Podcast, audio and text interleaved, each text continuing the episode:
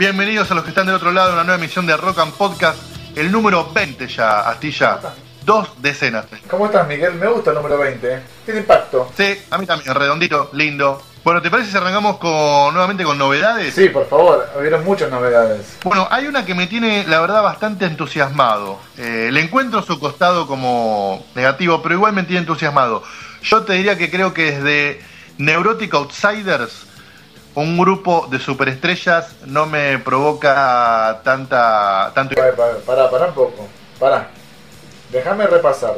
Neurotic Outsiders, ¿te enteraste en qué año de su existencia? No, Neurotic Outsiders fue una banda que allá por el 96, ¿no? Bueno, por eso. Que empezaron a zapar en bares, finalmente terminaron siendo una banda este oficial, digamos, no, no de rejunte, siguieron tocando un poco, grabaron un disco, tocaron un poco más y quedó en la nada.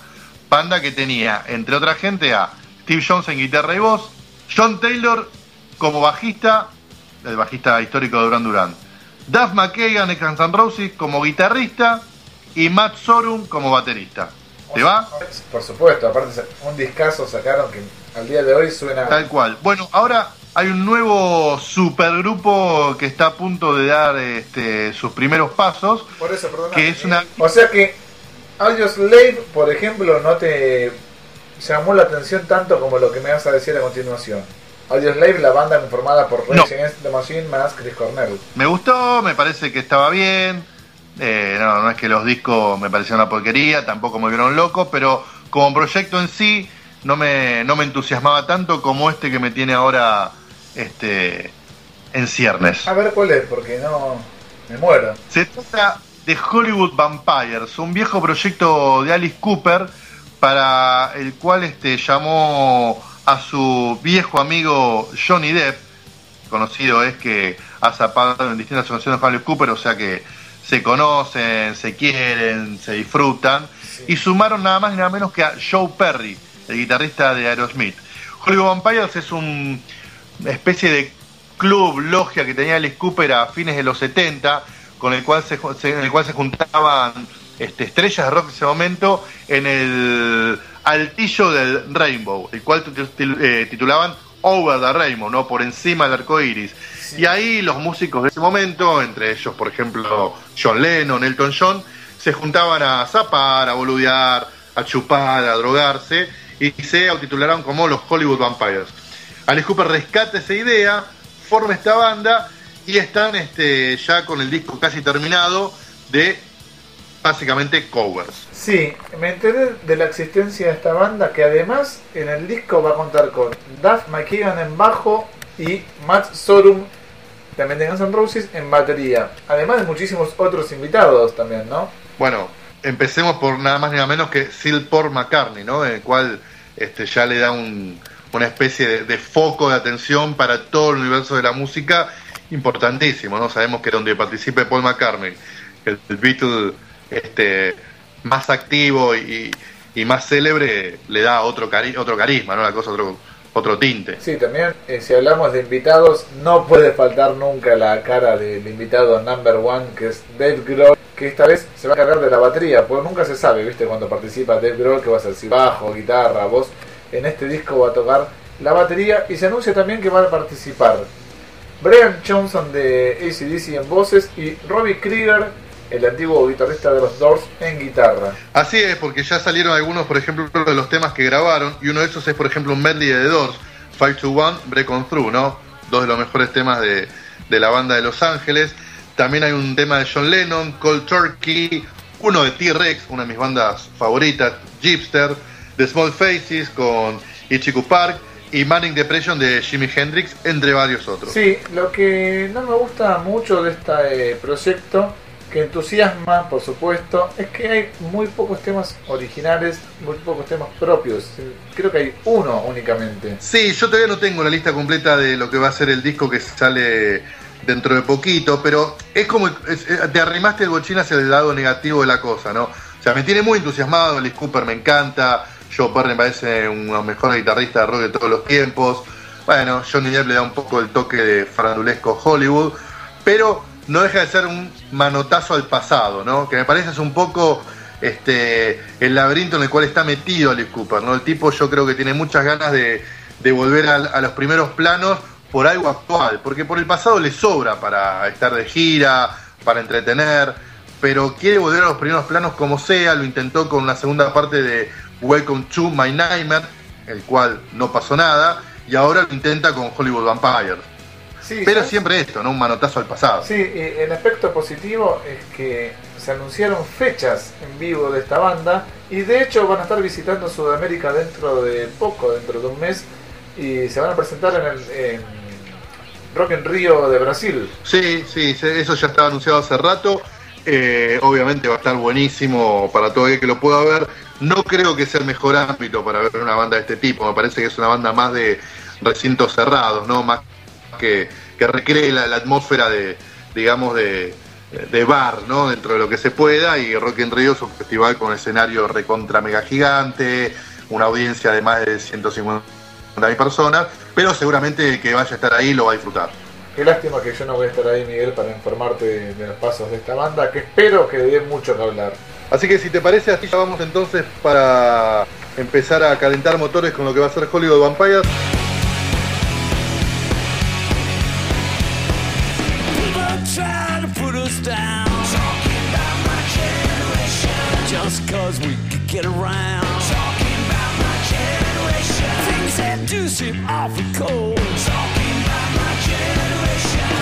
Die before we get old. Talking about my generation. My generation. My generation, baby. Why don't you all fade away? Talking about my generation. Don't try to dig what we all say. Talking about my generation. Not try to cause a big sensation. Talking about my generation. Just talking about my generation. Talking about my generation. My generation generation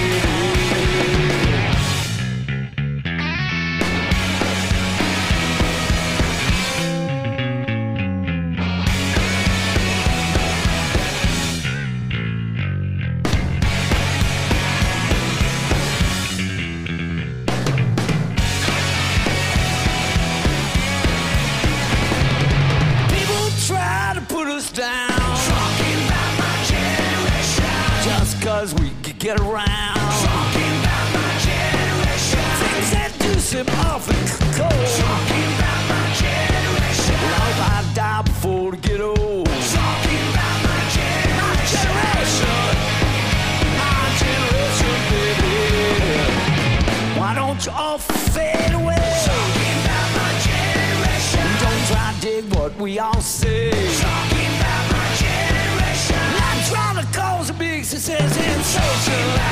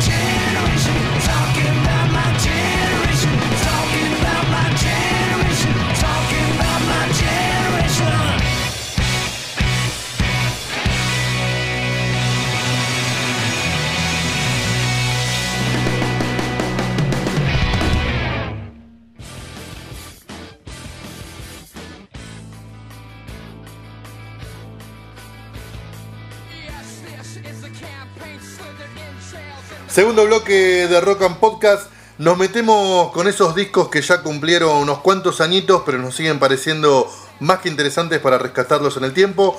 Hoy, para mí, unos mejores discos en su momento, que mantiene la fuerza, la potencia, la frescura, aún ya pasados 14 años de su edición. Hablo de At the Drive-In, Relationship of Command.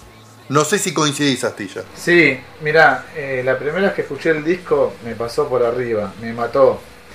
y cada tanto lo, revisito, lo tengo ahí en mi, discoteca y me recuerdo como un fan entusiasta de, ellos. y busqué discos previos y ninguno me había generado nada similar a lo que me generó este disco. Y después de este se separaron, así que me quedé con esa con esa sensación de que fue un disco único en su especie y que ahora lo vamos a analizar en, en, detalle, pero recuperó mucha fuerza que el rock había perdido en el año 2000. Así es, o sea, es como decir, la verdad que los discos anteriores de The Drive-In, que lo llamaban Acrobatic Tenement y In Casino Out, se notaba que una banda que le gustaba experimentar, buscar un camino original, pero no, no asomaba ni ahí lo que terminó siendo Relationship of Command, que fue su disco consagratorio, que acaparó mucha prensa en su momento. Yo me acuerdo que los conocí porque la revista Kerrang este, los puso ahí sobre la mesa, como hace siempre, pero esta vez las asaltaron, como la gran nueva banda del momento. Eh, compré el disco y me voló la cabeza. Era como decís vos, te pasa por encima, es una planadora, pero con muchos matices, muchas cosas para, digamos, este, disfrutarlo y desmenuzarlo. Sí, tal cual. Eh, yo lo conseguí, me acuerdo, Miguel, una tarde en el domingo, eh, de domingo en el parque Rivadavia a 7 pesos, o sea, en el momento en que se editó, a 7 pesos. Y ya me parecía raro, toda la cosa utópica de conseguir un disco barato, de conseguirlo en un momento indicado. Y creo que lo escuché en el momento en que tenía que escucharlo. Yo tenía esa época 20 años y, y me sentía fresco descubriendo una banda nueva que yo pensé, dije, bueno, esto va a ser la punta de lanza de algo más que finalmente no prosperó, lamentablemente. No, yo lo compré en Europa, justo en ese momento estaba visitando a mi hermana en Berlín y, tuve la suerte, el destino, los planetas alineados que tocaban en esas semanas en un reducto tipo cemento de la capitana alemana y obviamente ahí fui, no solo a ver el show, sino que además como en ese entonces colaboraba con la Rolling Stone para hacerles una nota. Entonces, previo al show, tuve ahí una interesante charla con el cantante y, y el bajista y el baterista de The Drive-In, que de hecho salió publicada, me acuerdo, en la Rolling Stone Argenta, y a la noche el show y me mataron. Me pareció que estaba viendo el futuro de rock, la banda más grosa de los últimos este, tiempos en ese entonces, y, por eso también lamenté mucho más como toda esa energía, toda esa expectativa que generaran, que, que generaron quedó trunca a los pocos meses cuando anunciaron que se tomaban un hiatus, como le pusieron ellos, que fue una especie de, digamos, de, separación indefinida. Sí, para repasar un poco lo que es el disco, Miguel,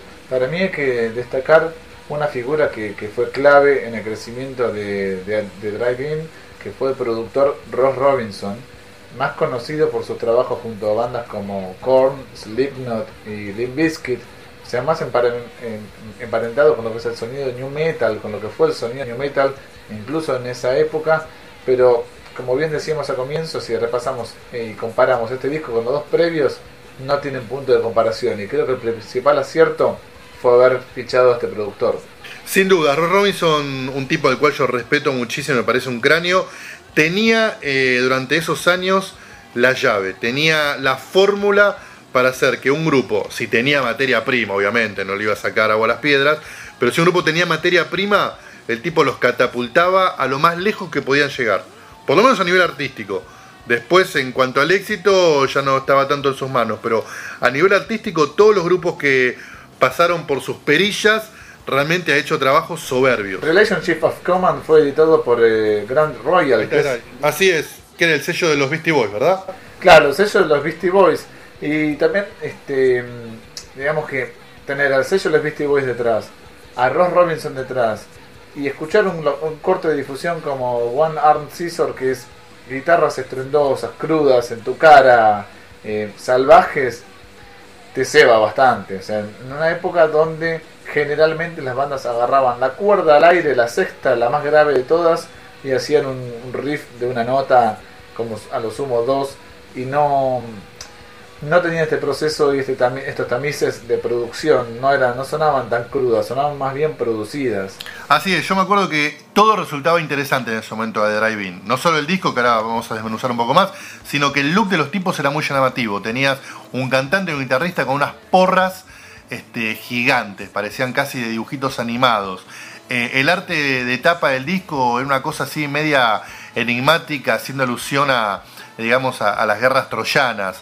Eh, atrás tenías las banderitas de cada uno de ellos, de dónde provenían, porque eran ahí, la banda era, oriunda de Texas, una zona muy ligada a lo que es la frontera con México.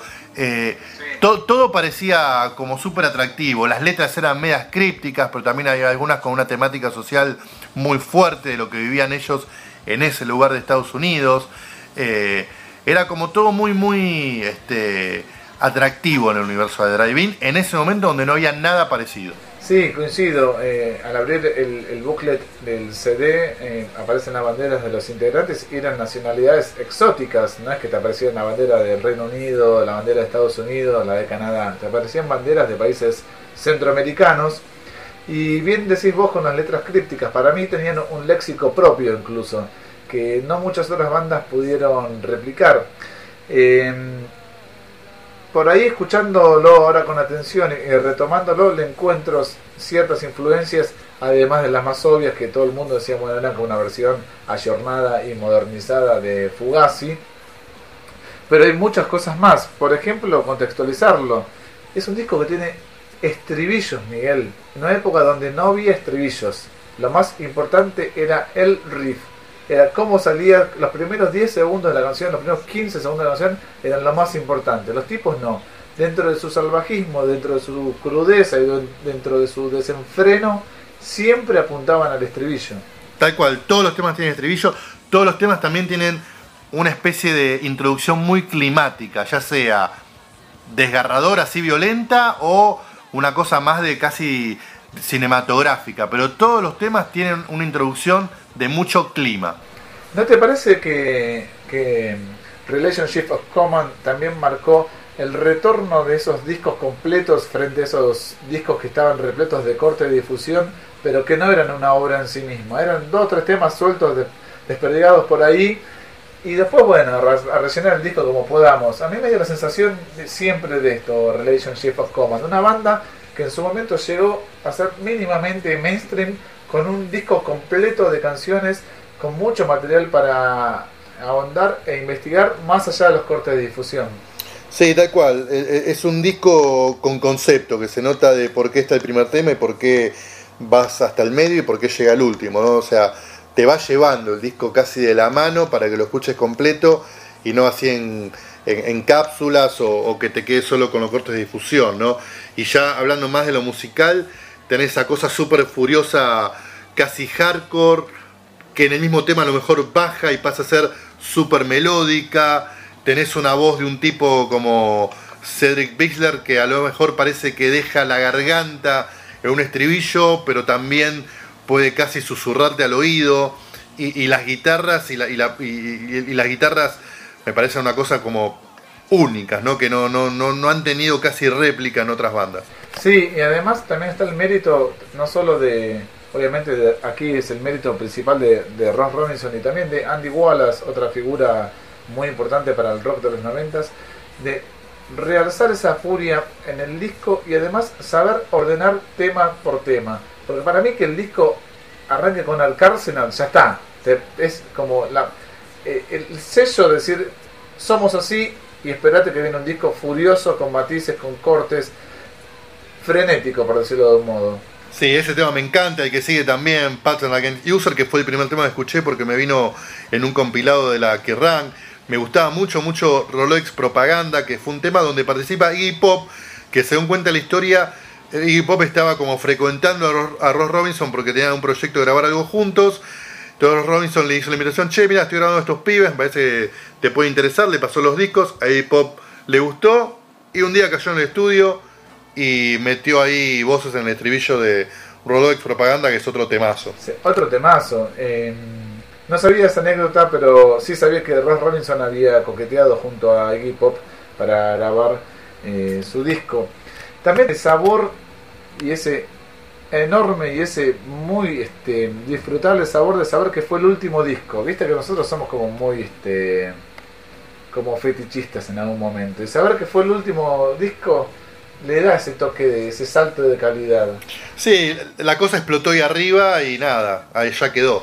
Paralelamente no había muchas otras bandas que, que eran tan desenfrenadas. A ver, por un lado tenías a bandas como Amen, también producidas por, por Ross Robinson, pero que aún, a mí me gusta mucho Amen, pero yo entiendo que al grueso de la gente le parezca una porquería y que no tenga el menor atractivo comercial. Estos tipos sí se la rebuscaron para hacer comercialmente agradables. Sí, otro tema, por ejemplo, que rescato muchísimo es Invaded Little Department, que habla sobre lo que era la masacre de las maquiladoras, que son esas mujeres que trabajan en la frontera de, de Tijuana, en México, y que son este, asesinadas sin que nadie pueda reclamar prácticamente este, un mínimo de justicia, ¿no? Y, y, es algo que hasta hace poco estuvo en los titulares de los diarios, ¿no? Este tipo de masacres en México, con lo cual los tipos también tenían el ojo puesto en esa problemática social. Que, de nuevo, contextualizando que eran, lo que eran bandas como Limp Bizkit y que hablaban de cuestiones, no sé, de abusos hasta que ellos habían sufrido en sus infancias,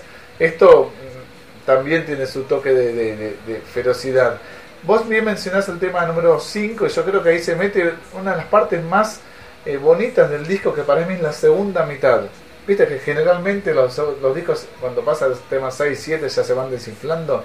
Bueno, acá en este disco no me pasa para nada. Tenés temas como Mannequin Republic o Enfilade Quarantine, no sé cómo se pronuncian los temas, ni siquiera hay algunos que me parecen un léxico impronunciable. Sí, los, los títulos, los temas también son, son una cosa seria, ¿no? Cosmonaut, Enfilade, como dijiste vos, Non-Zero Possibility, Sleepwalk Capsules, uh, los tipos la buscaban, ¿no? No, no, no, iban a la primera opción más fácil. Bueno, nosotros estuvimos realizando una convocatoria a través de Facebook y Twitter para que los oyentes de Rock and Podcast pudieran dar su opinión y dar su, también sus sensaciones acerca de un disco que nosotros consideramos tan importante a 15 años de su edición. ¿Y qué te parece, Miguel, si repasamos las declaraciones de los, de los oyentes? Dale, arrancamos con la primera. Bueno, por un lado tenemos a Pablo Ariel Chiarelli, que dice, incendiario. Cuando lo descubrí no pude escuchar ningún otro disco por varios días, tiene mucha energía junta. Cada canción parecía tener la intención de hacer el último tema que la banda iba a componer. Es frenético, tiene una especie de locura que se le salió en cada nota, más al escuchar sus discos anteriores, porque me dio la sensación de que fueron excusas para este disco. No me olvido más esa sensación que me dejó las otras bandas que yo escuchaba en esa época, que eran de hardcore y de metal. Después de ese disco parecían que se habían guardado algo en comparación con este álbum. Bueno, Pablo coincide con, nosotros y... Sí. Y resume bien, ¿no? Walter Arcucci dice, lo compré apenas lo vi en aquel tiempo. Es un gran disco, fue una lástima que se separaron. Fui ahora de Mars Volta y la verdad me aburrieron. De Mars Volta fue lo que siguió en el capítulo de las vidas del cantante y el guitarrista Omar Rodríguez López y Cedric Spixler Zavala y era todavía muchísimo más volado y desenfrenado que, que a The Drive-In, ¿no? O sea, no tenía esa cuota tan a lo mejor rockera y metalosa y sí mucho más de progresivo y experimental. Sí, se influenció por Santana, por Fugazi, no sé, por una cosa así. ¿Qué otro? Simón Miguelo. Es un disco 10 puntos, de las mejores producciones de Ross Robinson. Coincido, Simón. Porque si bien ya venían con cosas no tan new como Glass Show o Amen, esta fue la primera producción donde buscó otro sonido, manteniendo la crudeza pero sin afinaciones graves. En cuanto a la banda, fue un gran salto compositivo. Acrobatic Tenement In Casino Out son buenos discos, pero este lo supera con creces. Me recuerda a Fugazi, Nirvana, Rage Against the Machine, etc. Creatividad, energía y virtuosismo en un equilibrio muy difícil de alcanzar. Perfecto. Mejores temas, One Arm Season, Parent Against User, Cosmonaut, por decir algunos. Los 12 son grandiosos. En realidad son 11, Simón, pero tu opinión es muy buena. Coincido con cada una de las palabras de Simón. Franco de Caleta dice, este disco de Drive-In me encanta, es de lo mejor. Tenía un aire nuevo que visualmente parecía viejo y sonaba re crudo. Sleepwalk Capsules, Cosmonaut, Mannequin Republic, me resuenan y las canto cada tanto de pe a pa. A mí no me pasa, Franco. Yo cuando escucho este disco me gusta seguirlo casi en un caraqué interno en los estribillos. Ichi dice, justo lo volví a escuchar hace unos días, hacía años que juntaba tierra. Me sigue gustando, sigue sonando fresco y la seguidilla Para Against User, One Mart Season y Sleepwalk Capsules es asesina. También encontré algunos puntos en común con Glassjaw, otra banda de la concha de la lora. Por otro lado, y sin quitarle méritos, porque después de todo, ¿a qué grupo no se le notan las influencias? Nunca entendí cómo inflaron la banda en casi todos los medios. Les parecía lo más original del mundo. Puedo entender que Drive Black Shihu es desconocida para las revistas masivas o MTV, pero parecía que ningún crítico conocía a Fugazi. Yo no sé, ahí Ichi, si estoy de acuerdo con vos, porque se le decía que era un clon de Fugazi y me parece que era la crítica más feroz a la cual ellos este, se tuvieron que someter. Aún así, no podemos dejar de lado su cuestión latina, porque suena un poquito a esa cuestión latina en el fondo. Sí, tal cual, ese es otro, otro elemento que no habíamos mencionado y es muy este, notorio en el disco, ¿no? Eh, el, toque latino. Blood Mountain dice, 12 años tenía cuando vi el video de Warren Scissor, que lo pasaba siempre Ruth Ruth Infarinato, ¿te acordás? En MTV. En ese momento me parecía algo rarísimo. No conocía nada más de lo que podía ver en ese canal o en Match. Cuando pude conocer el disco me explotó el bocho con las seguidillas de temas de Padland User, Warren Scissor y Sleepwalk Capsule, otro que coincide. A esa edad, escuchar algo que te llame realmente la atención te deja una sensación muy distinta que cuando ya sos adulto. A la distancia creo que me enganchó porque tiene una esencia punk y en ese momento era por ahí lo que escuchaba por andar con amigos de esa movida. Aunque no me duró mucho el amor con el punk. Ser grita como desahogándose más que intentando encontrar alguna melodía a los temas. Lo guardo mucho cariño ese disco. Es así, Blood Mountain, coincido. Cuando algo te pega a esa edad, te queda para siempre. Y sobre todo cuando es algo de la calidad de un disco como este de The Driving. Matisco dice, si bien es una banda que me gusta, siempre la noté un poco más adolescente. La voz de Cedric tiene menos matices, más apuntado al grito que a otra cosa.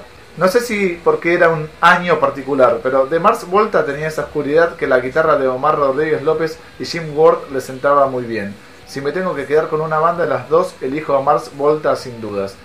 Pensando la hora, es raro que estas dos bandas tuvieran algo de popularidad en su momento. Eran las bandas que tenías que escuchar si eras cool, como pasó con Ghost en el 2012. Bueno, eh, Matisco, yo no me quedo con Mars Volta ni loco. Me gusta mucho más eh, The Drive In. Coincido que por ahí Omar Rodríguez López mm, potenció su habilidad como guitarrista en, en The Mars Volta, pero tampoco lo noto a The Drive In como una banda adolescente. Sí veo una banda que tiene como mucha energía comprimida y escupe toda una en tu cara como sea.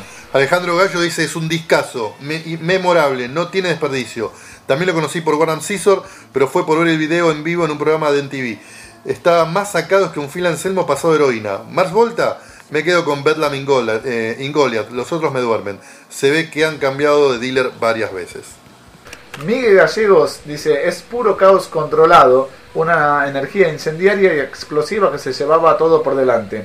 Furia Punk en tiempos donde estábamos inundados de riffs, saltarines y scratches.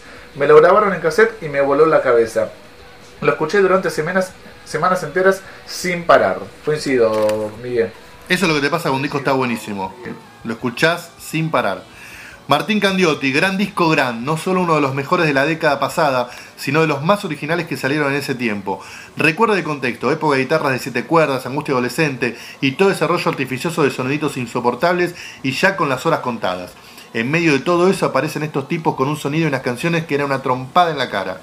Al principio no se entendía de dónde venía semejante desenfreno y amalgama de influencias, pero después al escuchar el disco uno se da cuenta que los tipos habían mamado directamente de las fuentes del hardcore y el post-hardcore con fugaz a la cabeza. Pero también se percibían aires del primer Rage Against the Machine. Robinson hizo un laburo espléndido en la producción. No sé un carajo el laburo de sonido de producción de bandas, pero hay que tener talento para juntar este tipo de canciones en un solo disco y que el conjunto en sí fluya y no decaiga. Canciones muy redondas que nunca pierden el eje y no se pierden en un mar de experimentación soporífera. Al día de hoy, Relations of Command sigue pateando culos, un clásico. Un dato, leyendo la web sobre este disco llegó una declaración del ex cantante de la banda que dijo que el disco no lo puede escuchar porque no le gusta la mezcla del mismo. Decía que las canciones le gustan pero que desearía haber mezclado el disco de una forma distinta. Bueno, muy buena tu, tu muy buen tu resumen, Martín Candiotti, la verdad coincido casi un 99%. Sí, eh, Miguel, también quiero destacar eh, que es raro que los oyentes están destacando que era una, época en la cual decíamos con riffs saltarines, scratches. El mentor, entre comillas, de todo ese sonido había sido un mismo tipo que después, unos años después, trae la contracara de ese sonido. O sea, es Ross Robinson, la misma persona que está sentada en la consola lo que habla de todo su talento. Tobias Maddox, lo descubrí por el video de One Arm Season que pasaban en MTV, me encantaba el tema, hitazo, me compré el disco y está buenísimo, de principio a fin. A Mars Volta nunca les di bola, cada vez que pongo un disco de ellos me dan ganas de escuchar a The Driving. Otro que se, suma a Driving. Lo que me parece también interesante es que eh, Tobias también coincide con muchas otras opiniones que descubrieron al grupo por el video de One Arm Season en MTV lo que te marcaba un signo de los tiempos. Eso ya hoy no sucede. Pero en esa época vos podías descubrir bandas porque te pasaban un video en, canal de, un canal de videos de, cable que tenían ese poder. Y por eso a veces uno puteaba cuando no pasaban otras bandas que decían, puta, si pasara un video de tal banda que está buenísima, a lo mejor mucha más gente la podría descubrir y, te quedaba con ese sabor amargo. Bueno, esa era la, digamos, la influencia que tenía una cadena como MTV en esa época, ya no más. Sí, y además en, Latinoamérica, imagínate lo que habrá sido en Estados Unidos, en Europa. Esta gente, todos los oyentes son eh, oyentes latinoamericanos, argentinos, que calculo con su gran mayoría, que incluso aquí entonces MTV te hacía a vos despertar esa inquietud para decir, che, me voy a comprar un disco esta semana y va a ser de esa banda que escuché tan solo un tema. Última opinión, Sebastián dice, a The Drive-In estaba bien, para mucha gente en esa época significó descubrir bandas como Fugazi, Drive Like John o Swing Kids. Para mí también tenían algo de James Addiction. Pero a veces se pasaban de rosca con la intensidad en vivo. Ahora lo que sí era humo enorme es más Volta. Sacando el primer disco no pude escuchar otro entero. Coincide un poco, Sebastián, la verdad que eran jodidos escuchar los discos enteros de, de, de, de Volta. Yo pude escuchar también mucho el primero porque venía del envión de Drive-In, después se me fue disipando el entusiasmo. Y, y, también está buenísimo esto que decís, ¿no? Que gracias a un grupo que está en su mejor momento o explotando con ese disco, te abre las puertas para escuchar otras bandas que a lo mejor estaban por detrás y nadie les daba tanta pelota. Bueno, ni siquiera nosotros mencionamos a otra de las bandas que se desprendió de la separación de At the Driving, porque como bien sucede en estos casos, unos, que en este caso es el cantante Cedric Bixler y el guitarrista Omar Rodríguez, formaron de Mars Volta, que tal vez fue la banda más mainstream, que contó con el aval de Rick Rubin, Flea y John Frusciante de los Red Hot Chili Peppers, etc. Pero por otro lado, los otros tres integrantes de The Driving formaron una banda llamada Sparta, que estuvieron bastante activos también discográficamente y que siguieron un poquito la línea de lo que era At The Driving, pero obviamente cuando se te va un cantante tan personal y un guitarrista que tiene tantos matices en su guitarra, perdés en tu esencia. Sí, y la verdad que está bastante bien el disco de Sparta. Yo lo banqué bastante, pero siempre tuvo mucho más el foco de luz el disco de, de Mars Volta. Bueno, para despedirnos, Miguel, yo elegí un tema que puede llegar a ser obvio, pero para mí marca mucho de lo que es este disco, que tiene tantos matices y tiene esta cuestión más latina, si querés decirlo de algún modo, y que cuenta con el único invitado del disco que es Iggy Pop, y me estoy refiriendo, por supuesto, al tema Rolodex Propaganda. Ahí está, para muestra basta un botón, disfruten este tema de ese discazo de Drive In, pero si no, todavía no lo escucharon, corran a su plataforma preferida, a donde quieran bajarlo, a la disquería amiga, si es que todavía son tan old school para comprar discos, y busquen ese disco de Drive In.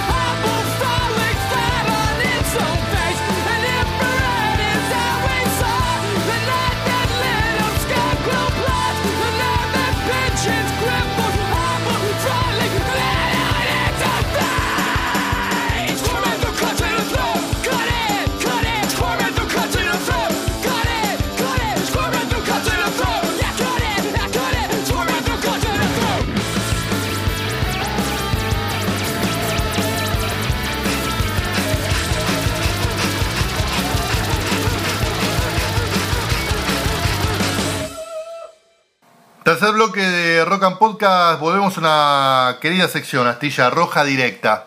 Volvió la roja, ¿eh? Varios se la merecieron en este último tiempo. Se la vamos a sacar a un tipo que la verdad coqueteó con la roja directa bastantes veces. Yo lo comenté en un show que fui a ver.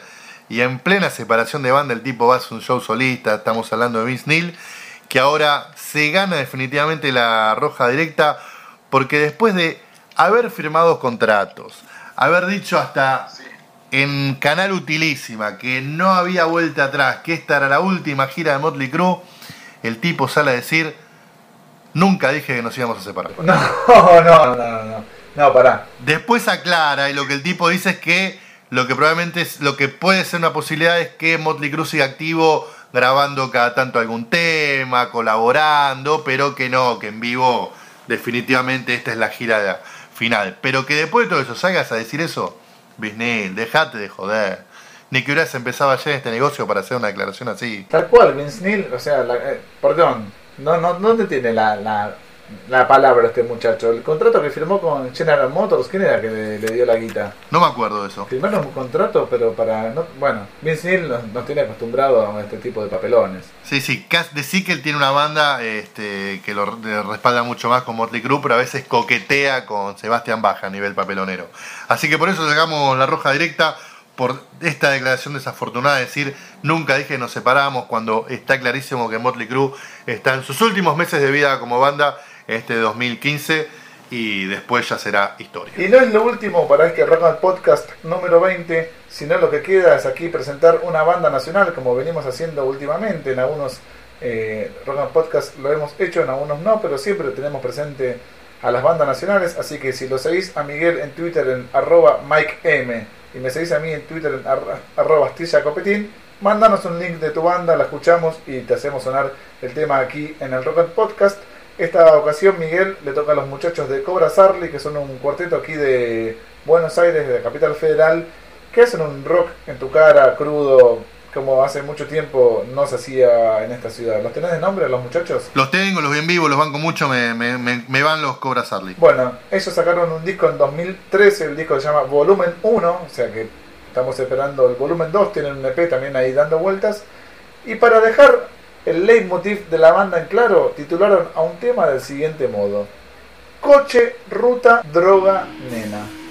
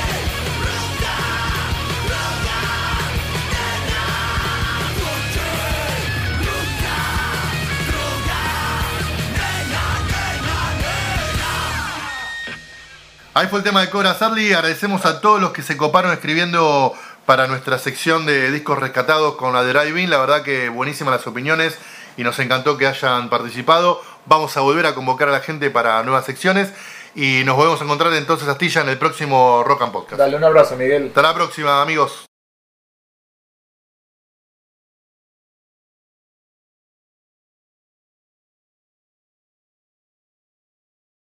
Tomás de edición Tobias Maddox. No sé si porque era un niño particular. No, perdón, edición. Cedric grita como un desahogo. Como. Cedric, edición. Cedric grita como un desahogo. Ah, porque está mal escrito.